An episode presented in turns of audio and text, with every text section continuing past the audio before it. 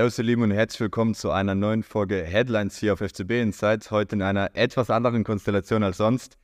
Äh, Ahmed ist ja, wie ihr wahrscheinlich schon im letzten Video erfahren habt, derzeit im Urlaub. Ich hoffe, der erholt sich dort auch gut und deswegen sind wir heute in einer ja, etwas anderen Dreierkonstellation da. Aber die Themen bleiben natürlich die gleichen, sind noch viele Fragezeichen offen, obwohl wir jetzt den einen oder anderen Transfer schon vermelden konnten. Und genau, gerade in der Offensive äh, ist ja einiges passiert. Ähm, wo ja unter anderem Harry Kane, lange bei uns thematisiert auf dem Kanal, nun doch zum Thema geworden ist. Und ich würde sagen, wir starten auch direkt mal mit der Offensive rein, äh, wo es noch das ein oder andere große Fragezeichen zu klein gibt. Äh, Sebastian, was ist denn gerade der Stand bei Harry Kane? Das erste Angebot wurde jetzt wohl abgegeben, wurde aber auch relativ schnell abgelehnt. Äh, ja, wie, wie geht es da weiter? Ihr erstes Angebot über 70 Millionen Euro fand ich recht witzig. Äh, ich glaube, das ist schon ein bisschen anderer Stil, als Oli Kahn und Brazzo, äh, Sal Brazzo Salihamidzic gemacht haben. Äh, die haben, glaube ich, immer lange abgeklopft. Äh, Hönes ist jetzt noch eher so die alte Schule, der legt erstmal ein Angebot vor, offiziell, wo jeder weiß, das wird niemals angenommen werden, aber da kommt er dann erstmal so ins Gespräch mit dem Verein. Äh, Tottenham soll ja die 70 Millionen sofort abgelehnt haben. Äh, insofern äh, gibt es da erstmal nichts Neues von Vereinsseite. Von Spielerseite hört man, dass Harry Kane den Bayern zugesagt hätte, unter, den, unter der Bedingung, dass Tottenham ihn wirklich freigibt. Und das ist für mich ein großes Fragezeichen. Das fand ich sehr interessant, weil normalerweise gehen die Bayern ja so vor, dass sie sich die Zusage des Spielers holen und ihn dann sozusagen auch vorschicken zu seinen noch Chefs und ihn sagen lassen, ich möchte zu den Bayern, bitte lasst mich gehen. Und das scheint Harry Kane wohl nicht im Moment nicht bereit zu sein zu tun, äh, gerade, sondern ich habe das Gefühl, er ist da vielleicht noch so ein bisschen passiv, möchte da auch noch irgendwie keinen vergrätzen jetzt bei seinem alten Verein. Ähm, das finde ich eine interessante Entwicklung. Also ich glaube, es wird noch viel, viel schwieriger, als man denkt. Es gibt auch Stimmen in England, die sagen, er wird nie nach England, äh, nach Deutschland gehen. Harry Redknapp äh, der Trainer hat sich gemeldet und hat gesagt, er kann sich unter keinen Vor Umständen vorstellen, dass äh, Harry Kane nach Deutschland geht. Er würde gerade ein Haus bauen, angeblich in London. Ähm, und insofern könnte der nie nach München gehen. Fand ich auch lustig, weil ein Haus in London ist, glaube ich, bei den Immobilienpreisen da eh ein gutes Investment. Also heißt ja nicht, dass man da trotzdem noch ein paar Jahre nach München gehen könnte und dann irgendwann zurückziehen kann. Also das ist gerade der Stand. Äh, die Bayern sollen sich einig sein mit der Kane-Seite. Ähm, mit Kane selber dürfen sie ja offiziell noch gar nicht reden und Tottenham wird jetzt, äh, denke ich, verhandeln. Noch stellen sie sich auf die Position und sagen, wir geben ihn unter keinen Umständen ab. Das glaube ich persönlich nicht, weil die sind in der bekannten Lage. Wenn sie jetzt ihn äh, nicht gehen lassen, dann droht er ablösefrei zu werden. Und so ein Verein wie Tottenham kann sich eigentlich auch nicht erlauben, äh, 100 Millionen oder um die, um die 100 Millionen auszuschlagen für einen Spieler, der um die 30 ist. Also das wird noch sehr, sehr interessant. Ich habe das Gefühl, bei der ganzen Stürmersuche wird sich noch lange ziehen, vielleicht bis in die letzten Wochen, Tage oder Stunden der Transferperiode. Ja, Thema Ablöse. Du sagst, es gibt noch den einen oder anderen Kandidaten auf dem Markt, der immer wieder mit dem FC Bayern München in Verbindung gebracht wird wo die Ablöse aus Sicht der, Antwort der Verantwortlichen nicht ganz so stimmt. Äh, Victor Osimhen ist ja weiter ein Thema. Äh, Wirko, was sagst du, wenn man schon bereit ist, so viel Geld für einen fast 30-jährigen Harry Kane in die Hand zu nehmen, dürfte man dann bei Osimhen nochmal schwach werden und sich, äh, ja, vielleicht den ein oder anderen Euro nochmal drauflegen, um den Transfer irgendwie zu verwirklichen? Ja, gute Frage. Also wenn es an mir geht, äh, soll es einer der beiden werden. Also an, mi an mir soll es nicht scheitern, aber ich muss ja auch nicht äh, die dreistelligen Millionen äh, ablösen, finanzieren und freigeben. Ähm, ja, bei, bei Kane hat man jetzt gehört, äh, zweites Angebot wurde schon in der Mache. In England kursieren Berichte 80 Millionen Pfund, was ungefähr so 93 Millionen Euro entsprechen soll. Ähm, und ja, in Deutschland hat, glaube ich, SZ vermeldet, Bayern will deutlich unter 100 bleiben, was ich aber für utopisch halte. Also mit Blick auf das, wie, wie Tottenham reagiert hat. Und du hast es gesagt, also es wird irgendwann der Punkt erreicht, wo Bayern sagt, okay, wie viel wollen wir für Kane ausgeben, äh, mit Blick auf sein Alter, äh, mit Blick, auch mit Blick auf die Restvertragslaufzeit, ne, darf man auch nicht vergessen. Er hat ja nur noch ein Jahr und ähm, da gibt man schon viel, viel Geld für den Spieler aus, jetzt schon. Und ich glaube, da ist so diese 100 Millionen, diese magische Grenze, ist schon die Schmerzgrenze der Bayern. Also wenn sie sagen, hey, 100 vielleicht plus 10 noch Mio, das ist so wirklich das, das, das Maximum, und ähm, wenn da Levi sagt, nee, ist nicht, also Daniel Levi, der Boss von Tottenham, ähm, dann wird man sich in der Tat, glaube ich, nochmal mit, mit Osimhen beschäftigen. Aber Ähm, da, sieht die, da sieht die Welt ja nicht viel besser aus. Ne? Also da kursieren Zahlen von 150 bis 180. Noch eine größere Lücke, klar, der ist sechs Jahre jünger, hat dadurch einen höheren Wiederverkaufswert, aber ist für die Bayern auch nochmal ein riesen, riesen äh, Batzen und es, glaube ich, geht über die Schmerzgrenze hinaus. Und äh, leider hat man mit Neapel und mit Tottenham äh, zwei ganz harte Verhandlungspartner auf der anderen Seite. Also der De Laurentiis, glaube ich, heißt er bei, bei Neapel und Levi gelten als sehr, sehr knallhart und verhandlungsstur und äh, die, die, die schreiben sich ihre Preise quasi, äh, also die diktieren die Preise, das ist kein wirkliches Verhandeln. Und Neapel hat einfach eine super Ausgangslage. Er hat keine Ausstiegsklausel, er hat noch, glaube ich, drei Jahre Vertrag. Ähm, und anscheinend gibt es auch eine grundsätzliche Einigung über eine Verlängerung. Aber, und jetzt kommt das, das Aber, was uns äh, als Bayern-Fans hoffen lässt, ähm, man hört immer wieder, Osimhen will zurück nach Deutschland. Da war er schon mal in Wolfsburg. Äh, seine Frau ist, glaube ich, Deutsche. Die zieht in die Bundesliga und er hat wohl anscheinend gesagt äh, in den Gesprächen mit den Bayern, anderen Interessenten, hey, er wartet auf die Bayern ab. Also er wartet, wie sich mit Kane entwickelt und schaut dann, ob Bayern nochmal bei ihm aktiv wird. Und das finde ich schon mal eigentlich ein mega cooles Zeichen, ähm, weil an Interessenten wird es mir nicht mangeln, aber auch da ein großes Fragezeichen, was das Thema Finanzierbarkeit angeht. Da bin ich sehr, sehr skeptisch. Es sei denn, man kommt zum Entschluss, man hat Hader letztes Jahr, man war nah dran, äh, man hat aber aus finanziellen Gründen nicht gemacht und hat die, da hat die finanzielle Vernunft äh, gewonnen.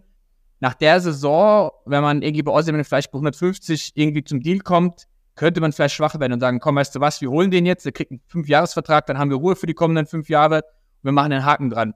Weil was, ist die, weil was ist die Alternative? Du holst keinen Kane, du holst keinen Osimhen und dann gehst du mit Choupo-Moting und Telly in die neue Saison und bist Status Quo wie letzte Saison und das große Gejammer fängt wieder an, sobald die nicht treffen oder Chupo verletzt ist. Also du holst dir eigentlich ähm, verdammt viele Probleme rein, wenn du keinen Stürmer holst. Und deswegen, also mein Motto ist grundsätzlich eher klotzen statt kleckern. Das heißt, einen großen Namen und keine 1B-Lösung wie Füllkrug oder Blahovic. Aber ähm, ich glaube auch, so wie Sebastian gesagt hat, es wird bis zum letzten Tag oder bis zur letzten Woche äh, kann es spannendes Transferfenster werden für Bayern in Sachen Stürmer. Ja. Und du hast es ja, gesagt. Vielleicht gibt es ja auch Mengenrabatt. Das, das wichtige Stichwort. Ja, Mengenrabatt. ja, Mengenrabatt. Ich wollte gerade Neapel die ganze Zeit ansprechen, aber da kommen wir ja später nochmal genauer drauf zu sprechen. ja, nach Neapel muss man ja jetzt eh einen Fax schicken oder mal äh, Uli Hoeneß mit seinem Wählscheibentelefon jetzt eh anrufen, um die festgeschriebene Ablösesumme klar zu machen. Und dann kann man ja echt auch über Aussimen reden. Nein, was ich gerade sagen wollte ist, äh, Diego hat es gesagt, Wiederverkaufswert ist das große Stichwort. Ich glaube auch, dass man da viel mit einem viel besseren Gewissen viel Geld in die Hand für Ossiman nehmen kann, weil man immer noch die Möglichkeit hat, ihn dann für einen guten Preis zu verkaufen. Du hast das Alter angesprochen und lass uns doch mal den Markt anschauen, wie er sich entwickelt. Jetzt ist es ja aktuell echt so, dass Spieler, die zwei Jahre in der Top-Liga spielen, gute Leistung gebracht haben, 100 Millionen kosten. 60 Millionen Mann ist ja mittlerweile schon ein Schnäppchen. Wenn sich der Markt weiterhin so entwickelt und es gibt ja irgendwie doch keine Anzeichen, dass der Markt sich abkühlt, dann ist vielleicht, die sind die 120 Millionen bald, bald der Standard. Und wenn man dann für Ossiman 150 Millionen äh, gezahlt hat, ist es vielleicht dann auch gar nicht so schlimm. Also Ossiman ist schon die Aktie für die Zukunft. Kane wäre natürlich dann nochmal der größere Star-Appeal. Und wär, das wäre, glaube ich, das, was ihn reizen könnte, dass er sagt, da ist er der Star bei Tottenham, hier wäre ein Star für die ganze Bundesliga. Vielleicht noch, äh, ich habe äh, eine ganz lustige Anekdote. Ich habe in den Kommentaren bei uns in der Community ich einen ganz coolen Kommentar gesehen. Äh, will ich mal ein bisschen in die Runde werfen. Ähm, so hat einer geschrieben, hey, kauft den doch und gibt Tottenham gleich eine Rückkaufoption in drei Jahren äh, für 30 Millionen. Dann kann er seine, seine Karriere in seinem Jugendclub beenden vielleicht noch den ewigen Premier League Torschützenrekord äh, jagen. Fand ich eigentlich eine ganz charmante Idee zu sagen, okay, wisst ihr was, wir holen ihn für 100, 110 und dafür holt ihr in drei Jahren wieder zurück. Ihr habt die Option für 30 und dann kann er, wie gesagt, als Legende dort abtreten und noch ein paar Törchen schießen. Und uns gibt er jetzt noch die letzten drei Jahre in, seinem, in seiner Prime. Ähm, aber klar, drei Jahre, 100 Millionen ist auch ganz ordentlich. Aber wie gesagt, wenn man schon die 30 dann wieder gedanklich äh, ein, einnehmen könnte, wäre netto bei 70, 80. Also fand ich einen ganz, ganz, ganz coolen Kommentar bei uns aus der Community. Ja, eine Sache ist klar, auf der Stürmerposition hat es definitiv einen Bedarf. Ich glaube auch, ja, ich als Fan kann auch bestätigen, das ist so die Position, wo wir, glaube ich, alle gespannt drauf blicken, ob da was geschieht. Aber es gibt ja auch noch andere Positionen, die offen sind. Äh, und ja, äh, andere Personen im Verein, die ihren äh, Fokus woanders haben, Thomas Tuchel, schielt immer wieder auf die Position des Sechsers. Man sagt ja immer wieder intern, dass Uli Hoeneß und Rummenigge äh, derzeit die Stürmerfrage äh, oder dass die Stürmerfrage die Frage Nummer eins ist. Äh, Thomas Tuchel beschäftigt sich aber doch intensiv auch mit dem mit der Position des Sechsers. Jetzt haben wir im Laufe der Woche erfahren, dass Fabrizio sein Here We Go gegeben hat bei Declan Rice. Äh, Richtung Arsenal heißt, da hat man schon mal einen Kandidaten, äh, den man unbedingt wollte, verloren. Dirko, wie viele Optionen bleiben da denn eigentlich noch auf dem Markt? Ähm, äh, Mitch Rice ist jetzt ein prominenter Name weg, ein Name, der auch einiges gekostet hätte, wo man auch sagen muss, okay, hätten die Bayern Rice geholt, wäre die Frage, wie viel Geld man noch in der Offensive hätte in die Hand nehmen äh, können.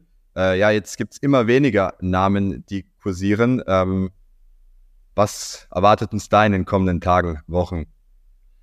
Ja, ist, also die Liste an, an Namen bei Bayern ist, glaube ich, ziemlich lang, weil sie, weil sie viele diskutieren. Wir haben ja auch mittlerweile gelernt, wie das abläuft. Die treffen sich einmal die Woche und äh, Neppe und Tuchel dürfen dann ihre, ihre Kandidaten vorstellen oder die kommen nicht jede Woche mit neuen Kandidaten, aber die dürfen dann eben die Namen auf der Liste nochmal durchgehen und schauen, gab es da Gespräche, gab es da irgendwie einen Versuch oder so.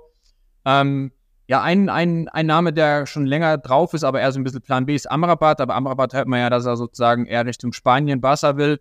Äh, und jetzt gerade gestern kam die Meldung hoch, äh, Dortmund ist aus dem äh, Edson Alvarez Poker, Poker, es war kein Poker mehr, aber die waren nicht mit dem Spieler einig, aber mit Ajax liefen noch die Ablöseverhandlungen, da ist man aber ausgestiegen, weil man anscheinend mit Chan verlängern möchte und gesagt hat, ähm, Alvarez äh, wollen wir nicht für, für, den Preis kaufen, den Juve, auch, äh, Juve sagt schon, Ajax aufruft. Es sollen so 40, 45 Millionen sein. Und äh, im Mai hieß es ja auch, Bayern sei ein Alvarez dran. Also auch der soll auf der Liste stehen, weil er halt ein klassischer Sechser ist, ein, ein, Abräumer. Aber ähm, ich glaube, es hängt jetzt viel davon ab, wie viel an Restbudget übrig bleibt. Du hast es gerade gesagt, ähm, man hat jetzt sozusagen Kim an der Angel, äh, der Stürmer soll kommen für 100, 100x und dann bleibt da nicht mehr allzu viel Geld über, sage ich mal, für um nochmal einen Spieler wie Rice zu holen, der jetzt auch wohl für 100, 110 geht. Ich glaube, die Sechserfrage wird in der Tat damit entschieden, wie viel Geld übrig bleibt. Auch mit der Personalie Sabitzer wird der verkauft, das bringt er nochmal mit, mit rein. Ähm, und da wird man schauen, was auf dem Markt verfügbar ist. Und so du gesagt hast, es gibt anscheinend intern so ein bisschen die Strömung, ähm, dass die sechste Position nicht die größte Priorität genießt, weil man Leimer hat, man hat Goretzka, man hat Kimmich, man hat Gravenberg, man hat Guerrero, der spielen könnte. Das sind alles keine richtigen Sechser, das wissen wir auch. Aber die, die sind einfach nochmal da, die Spieler. Und ich kann auch die Position verstehen von Rummenigge und Co., die sagen, hey, warum soll ich nochmal 50, 60 Millionen für einen Sechser ausgeben, wenn ich eigentlich schon fünf etatmäßige Mittelfeldspieler habe und jetzt schon jammern, dass sie eigentlich nicht spielen. Ähm, von da gesehen glaube ich auch, dass die Wahrscheinlichkeit, dass keiner kommt, äh, auf Mittelfeld durchaus gegeben ist. Und wenn, dann tut sich vielleicht noch eine Opportunität auf. Also irgendwie ein, ein Spieler, der irgendwo anders äh, durchfällt oder irgendwie abgesagt hat oder wie auch immer, dass sie dann reinkrätschen. Wir haben es ja bei Kim gesehen. Kim bei, hat ja auch lange niemand auf dem Radar und auf einmal ging es relativ schnell. Binnen einer Woche hieß es, äh, man ist eigentlich gut einig und ähm, das kann auch passieren. Aber mein Gefühl sagt mir 50-50, vielleicht sogar unten drunter, also äh, unter 50 Prozent, dass ein neuer, neuer Mittelfeldspieler kommt, ja. Sebastian, dein Take, was sagst du? Muss noch jemand im Mittelfeld gehen? Äh, werden wir da in den kommenden Wochen Namen sehen, die wir vielleicht noch gar nicht auf der Liste haben? Ich meine, wie kurz gerade angesprochen, Kim kam relativ plötzlich, äh, ja, ist jetzt ja auch ein Done-Deal, können wir ja auch gleich auch nochmal drüber reden. Aber äh, genau, glaubst du, dass der Sechser nochmal ein Thema wird, mit dem wir uns hier beschäftigen werden? Oder liegt der Fokus jetzt gerade tatsächlich die Fehler oder also die, die, die Probleme in der Abwehr zu lösen und dann eben noch nach eine Lösung in der Offensive zu suchen? Also erstmal wird es nicht für uns sprechen, wenn jetzt auf einmal ein Sechser auftauchen würde, von dem wir alle noch nicht gehört haben und jetzt sagt man, okay, das ist der Mann, wo der die Zukunft des FC Bayern ist. Also ich glaube, da versteckt sich keiner. Man kennt die guten Sechser. Declan Rice ist einer der besten der Welt aktuell ich glaube, dass sich die Bayern sehr auf ihn versteift hatten und jetzt ist das nichts geworden und dann bringt es auch nichts, jetzt da nochmal, ich sag mal, billigere Alternativen zu suchen. Ich glaube, der heißeste, die heißeste Spur ist wirklich Calvin Phillips. Ähm, ich finde, es ist sehr, sehr deutlich, was Thomas Tuchel für eine Philosophie hat in der Kaderzusammenstellung. Es ist ja wirklich äh, offensichtlich, dass er Spieler aus der Premier League mag. Ich glaube, dass er halt in seiner Zeit bei Chelsea gesehen hat, was für eine hohe Leistungsdichte da ist, dass auch so ein, ich sag mal, Ersatzmann von Manchester City immer noch die Klasse hat, in der Bundesliga zu dominieren, mit Blick auf Calvin Phillips. Darum äh, bringt er solche Namen hoch. Er hat ihn ja wohl auch bei Chelsea gewollt und das wird schon klar. Also er, er plädiert für Harry Kane im Sturm aus der Premier League. Er hat für Declan Rice äh, plädiert aus der Premier League, Calvin Phillips äh, Kyle Walker auch für die Abwehr. Das sind alles Spieler aus der Premier League und ich glaube, er hat halt in dieser Zeit wirklich gelernt, ähm, was da für ein hohes Niveau herrscht und ich glaube, dass sich da dann auch einige Bayern-Spieler umschauen werden, wenn diese Leute dann auch kommen werden, ähm, wie es dann im Training rund geht und die sind halt auch einfach gewohnt, 40, 50 Spiele auf, auf Top-Niveau dann nochmal zu machen mit den zusätzlichen Pokalwettbewerben, die man dort hat. Also ich glaube schon, Tuchel ist ein großer Premier League-Fan. Äh, von Edson Alvarez hatte ich schon mal in der Folge, glaube ich, gesagt, ich glaube nicht, dass das der Sechser ist für Bayern. Äh, der ist der ist ein anständiger Spieler für Ajax, aber ich glaube, die Spieler, die Vieko genannt hat, die eh schon im Bayern-Kader sind, ähm, da wird sich er sogar schon schwer tun, die zu verdrängen. Also ich glaube nicht, dass das der, der Mann werden wird und vielleicht kann man dann Tuchel mit so einer mittelklassigen oder mittelpreisigen Lösung wie Calvin Phillips überzeugen. Ähm, ich glaube aber nicht, dass jetzt noch der 100 Millionen Mann auf dieser Position kommt, äh, den wir jetzt nicht auf der Rechnung haben. Also, da blicken wir noch gespannt drauf. Declan Rice jetzt weg, Matteo Kovacic auch bei City unterschrieben, war ja auch eine Zeit lang im Gespräch. Viele Kandidaten bleiben nicht mehr. Äh, gespannt haben wir aber auch auf die Geschehnisse in der Defensive geblickt. Da gab es ja auch einiges an Bewegung, unter anderem Lucas Hernandez, der sich wohl einig ist mit äh, PSG und da der Transfer wohl auch in den kommenden Tagen über die Bühne geht. Und der Name der Stunde, äh, letzte Woche haben wir, glaube ich, über ihn, du und Ahmed, geredet gehabt, oder? Äh, Kim ist jetzt der Transfer durch, heißt, äh, Bayern hat die Ausstiegsklausel wohlgezogen. Man ist sich mit dem Spieler einig. Jetzt wird natürlich ab dem 1. Juli wahrscheinlich der ganze Papierkram äh, geregelt, weil ja da erst die Ausstiegsklausel äh, greift. Virko, was sagst du? Haben die Bayern jetzt äh, ja mit Kim einen würdigen Hernandez-Nachfolger gefunden? Hat man mit Hernandez, äh, also mit PSG, einen guten Deal verhandelt? Man liest ja immer wieder in den Medien, dass die 47 Millionen Ausstiegsklausel wohl nur die halbe Wahrheit sind, dass der Transfer äh, tatsächlich viel, viel teurer war. Und bei Hernandez hat man ja auch nicht wirklich das Ergebnis erzielt mit der Ablöse, was man sich ja noch vor zwei, drei Wochen gewünscht hat, als man eben gehört hat, dass Hernandez die Bayern verlassen will. Ja gut, über die Zahlen, Zahlen, wenn wir jetzt in den kommenden Wochen spekulieren, die werden dann, wenn die, wenn die, wenn die Titel trocken ist, ist ja bei keinem von den beiden Transfer der Fall, wird man dann nochmal ein bisschen mehr erfahren, wenn dann wirklich unterschrieben wurde, wenn dann äh, die Zahlen, glaube ich, so nach und nach rauskommen. Aber die Range ist bekannt. Ich glaube, äh, bei Kim ist so die Fragezeichen, was kassiert der Berater? Also die Beraterprovision könnte den Preis nochmal nach oben treiben, aber ich glaube nicht, dass der, die Gazette hat gestern nochmal geschrieben, der kostet, äh, Neapel kassiert 60, äh, das glaube ich nicht. Äh, mehrere Quellen sagen zwischen 45 und 50, ich glaube erst die 50 und dann kommt noch die Beraterprovision hinzu, also irgendwo wird der wahrscheinlich so bei seinen 60 plus landen in Gesamtsumme. Ähm, und für Lukas Hernandez, was man so hört, wird Bayern 45 bis 50 kassieren. Äh, ich habe gerade vorhin nochmal vor der Show aufgeschnappt, äh, dass davon ein paar Prozent an Atletico gehen, weil die sich damals eine Weiterverkaufsklausel gesichert haben. Also du kriegst dann unterm Strich vielleicht so auf 40 irgendwie um die Ecke. Also eins zu eins wird der Hernandez äh, die Ablöse von Kim nicht reinholen, was ich aber gar nicht so schlimm finde, weil du qualitativ, glaube ich, äh, das gleiche Level kriegst. Also du kriegst den besten Verteidiger Serie A aus der letzten Saison. Der hat sich in Italien bewiesen, auch in der Champions League hat er sich bewiesen. Ähm, der hat auch, was viele vergessen, das finde ich so ein bisschen auch despektierlich. Klar ist es nur die Super League, aber der hat bei Fener auch schon mega gut gespielt. Ich habe ihn da nicht gesehen. Ich habe mir nur ein paar Stats angeschaut und ähm, dazu was gelesen, dass er auch schon in Türkei einer der besten Verteidiger war und das ist ja auch eine, sage ich mal, eine europäische Liga. Also der war, der ist schon seit zwei Jahren auf einem guten Niveau und die, die Serie A hat das eigentlich bewiesen, dass er, dass er Top-Niveau hat. Und ähm, der große Vorteil ist, liegt ja auf der Hand, er ist hoffentlich nicht so oft, oft verletzt oder war es nicht, war es nicht wie Hernandez. Ne? Hernandez hat, glaube ich, knapp 80 Spiele beim, beim, beim Bayern verpasst, verletzungsbedingt. Ähm, und äh, Kim ist eine Maschine, er wird ja in seiner Heimat Monster genannt, äh, körperlich sehr robust, gut in der Spieleröffnung, ähm, ist so mega schnell. Ich habe ein paar Spiele von ihm gesehen, Champions League bei Neapel, also da können wir uns auf einen coolen Spieler freuen. Und ich glaube, es ist ein sehr, sehr guter 1 zu 1 Ersatz. Es ist kein Linksfuß wie, wie Hernandez, das ist so ein bisschen das, das Wermutstropfen, also immer diese Thematik äh, LIV und RIV, also dass der Linksfuß dann links in der Mitte spielt und der, der andere da eben rechts. Aber das gibt's in viel, also das ist jetzt für mich, wäre für mich kein Dealbreaker. Wo da gesehen, ähm, wenn das alles so kommt, wie es jetzt aussieht, dass Kim kommt und Hernandez geht, dann hat Bayern da, glaube ich, einen sehr, sehr guten Deal gemacht und ähm, vor allem auch Tuchel wollte den Spieler, auch ein gutes Signal, dass er ihn bekommen hat. Und ähm, man hat sich ja wohl auch gegen Man United durchgesetzt und ähm, der Spieler wollte zu uns. Von da gesehen freue ich mich auf ihn. Und dann haben wir mit Delift und Kim zwei Kanten in der Defensive. Äh, bin ich mal gespannt, ob da, ob da die Defensive nächste Saison ein bisschen stabiler ist. Ja. Du hast gerade angesprochen, äh, Kim trägt den Namen Monster. Äh, Delicht haben wir auch gesehen, dass er eine Mauer ist. Sebastian, was sagst du?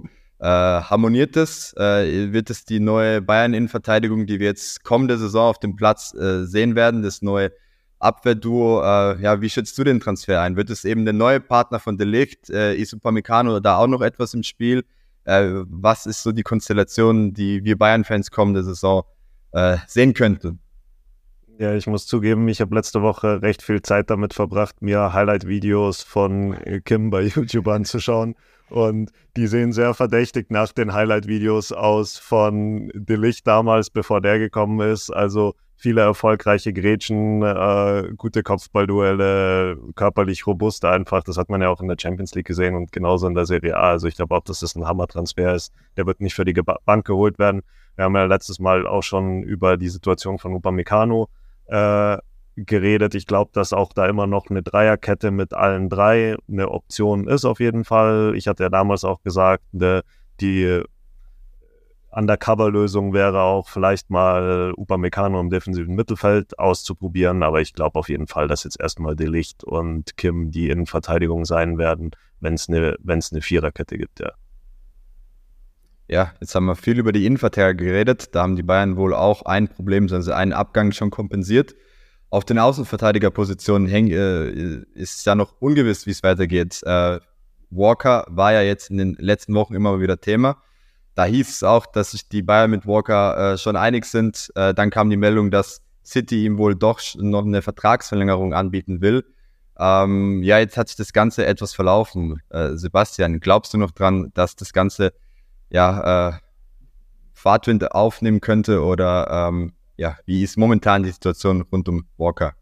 Ja, glaube ich auf jeden Fall. Die Situation scheint ja zu sein, dass er die beiden Angebote auf dem Tisch liegen hat. Also entweder er geht zu Bayern oder er verlängert nochmal bei Man City. Die wissen, wie wichtig er ist. Ich glaube, er könnte auch ein großer Schritt für die Bayern sein, ein wichtiger Transfer für die Bayern. Ist ein richtiger Anführer, Champions League gestählt, Premier League gestählt, englische Nationalmannschaft. Also äh, der hat wirklich schon alles erlebt und es könnte für mich echt nochmal so ein, so ein Boss-Player sein. Also ich glaube, dass die Bayern damit äh, wirklich auch nochmal einen Sprung nach vorne machen würden, trotz des Alters. Also gerade auf diesen Verteidigerpositionen äh, ist Erfahrung wirklich Gold wert. Und darum glaube ich, das ist noch nicht abzuschreiben. Ich glaube, er wird sich gut überlegen. Aber wie bei Kane ist es da immer das Gleiche. Die Spieler aus der Premier League bleiben halt grundsätzlich gerne in der Premier League. Ob die dann nochmal das Abenteuer wagen, ist dann immer so eine Frage. Ich denke schon, dass das Bayern-Angebot dann finanziell ein bisschen besser sein muss. Wenn beide Angebote für ihn ungefähr gleichwertig sind, dann hätte ich so den Verdacht oder die Sorge, dass er vielleicht auch dann eher sich für Man City entscheidet. Aber ich denke auch, dass Tuchel da wirklich die Gespräche auch sucht, mit den Spielern redet. Der ist anerkannt in der Premier League, war sehr respektiert damals, als er Chelsea-Trainer war und ähm, das hört man ja auch so, dass, dass Tuchel da auch wirklich mit eingreift, in den Gesprächen wirklich aktiv ist. Und darum glaube ich schon, dass der noch umgestimmt werden kann, klar. Oder überzeugt werden kann.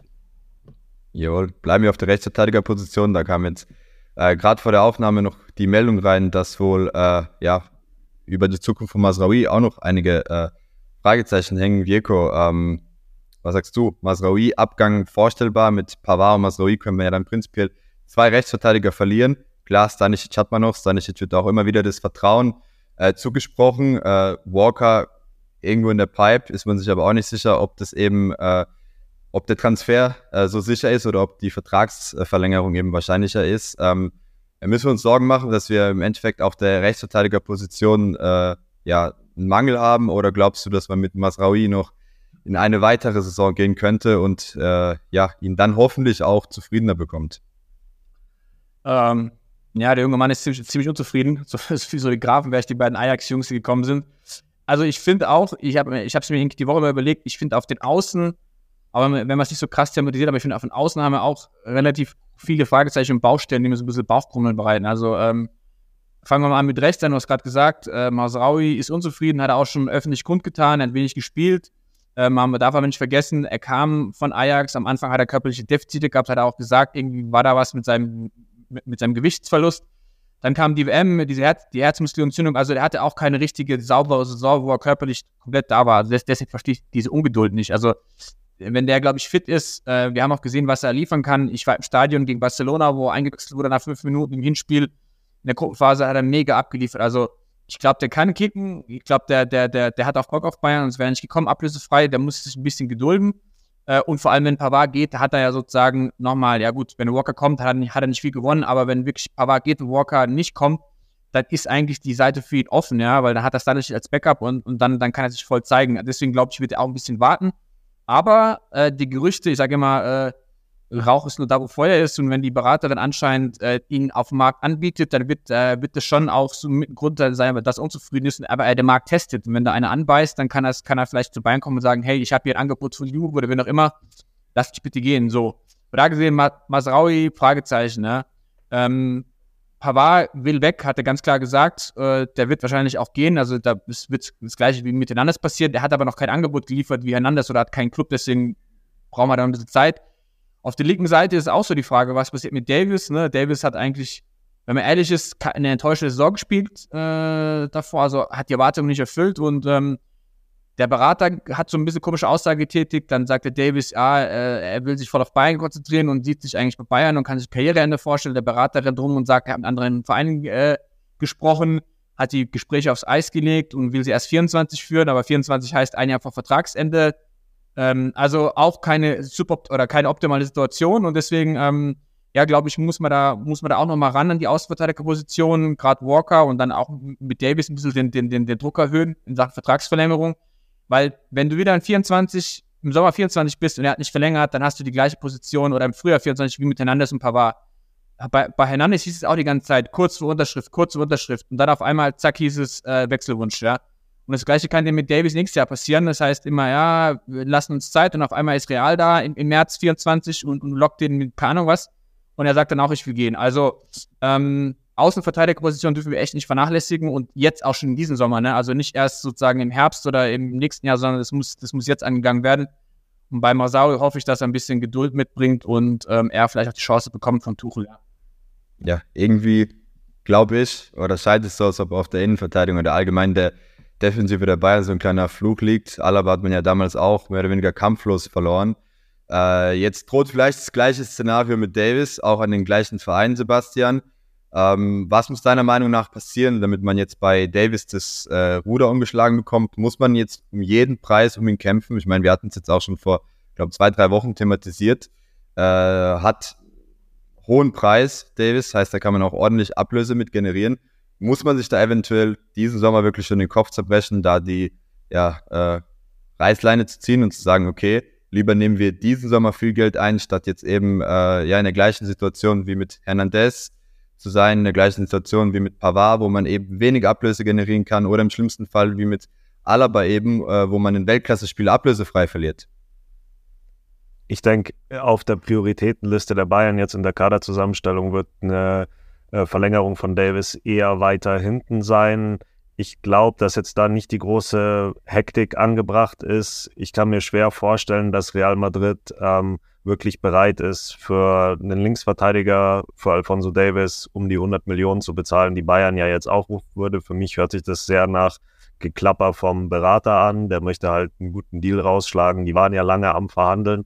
Und da darf man jetzt, glaube ich, auch nicht einknicken und zu nervös, nervös werden. Also ich schätze eigentlich Real Madrid sehr für ihre Transferpolitik in den letzten Jahren. Das ist sehr unaufgeregt. Du hast es gesagt, mit Alaba haben sie zum Beispiel einen sehr guten Deal gemacht, ablösefrei einen Spieler von der Qualität geholt, äh, haben eigentlich eine sehr, sehr kluge Kaderzusammenstellung. Und ich bin mir sehr sicher, dass dieses Jahr alles sich bei, um Kilian Mbappé dreht. Bellingham hat man jetzt schon geholt bei Real. Jetzt schaut man, kann man da wirklich nochmal so einen Mbappé-Megadeal unter Dach und Fach bringen. Und da wird es auch bei Real Madrid meiner Meinung nach nicht oben auf der Prioritätenliste sein, einen Davis für viel Geld zu holen. Ich glaube schon, dass man den dort auf der Liste hat bei Real, natürlich als einen der besten Linksverteidiger und dass man da versuchen will, äh, irgendwie äh, Profit rauszuschlagen, wenn das mit den Vertragsverhandlungen nicht wird. Aber ich glaube nicht, dass es jetzt äh, darum geht, möglichst schnell diesen Deal zu machen. Wenn jetzt wirklich jemand kommt, dann muss er viel Geld bezahlen.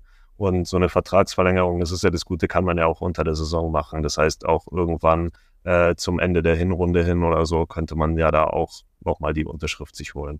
Also klar, die Gefahr besteht immer, aber ich glaube nicht, dass die Bayern da jetzt mit Hochdruck dran arbeiten. Ich glaube, dass sie ein bisschen genervt sind jetzt, die neuen Verantwortlichen, dass es unter äh, Salihamidzic und Kahn nicht schon unter Dach und Fach gebracht wurde. Aber das war ja auch so ein bisschen Kollateralschaden. Also ich glaube, das war wirklich in den allerletzten Zügen und dann hat man sich von den beiden Bossen getrennt und dann ist es jetzt so ein bisschen ins Stolpern gekommen. Aber ich glaube schon, letztlich ist ja wichtig, was Davis sagt und der Berater hat den Job eines Beraters, also der muss das Beste für ihn rausschlagen. Ich glaube, dass man sich da am Ende schon einigen wird. Ja, ja wichtiger Punkt, den du nochmal ansprichst. Äh, Sportdirektor suchen die Bayern ja auch noch. Das wird ja vielleicht bis zur äh, Wintertransferpause auch was, aber ja, mit Blick auf den Kalender muss man so ganz klar zu haben. Ja, klar, mein, ja, das der scheint sich ganz wohl in seiner Rolle zu fühlen und hat jetzt auch seinen ganzen Urlaub abgeblasen und macht da jetzt die ganze Zeit Transfer-Meetings. Also ich glaube, der hat es nicht so eilig. Ja, eine Sache ist klar, ab dem 1. Juli geht es dann so richtig los. Wenn der Sommertransfermarkt dann äh, offen ist, werden viele Namen diskutiert. Äh, viele Namen dürften dann wohl auch in den kommenden Wochen fix sein, egal ob der Abgang von Hernandez oder eben die Vertragsunterschrift von Kim, der dann bald auch aus dem Wehrdienst wieder zurück sein sollte. Ja, wir sagen auf jeden Fall Danke. Äh, viele Themen angesprochen, noch viele Fragezeichen. Das wird sich da wahrscheinlich in den nächsten 30 Tagen größtenteils klären. Dann sind wir mal gespannt, was für eine Mannschaft dann bis zum 23.07. auf dem Platz steht, wo dann die Teampräsentation in der Allianz Arena sein sollte. Wir sagen auf jeden Fall Dankeschön, danke an alle Zuhörer, danke an alle, die hier auf YouTube zugeschaut haben.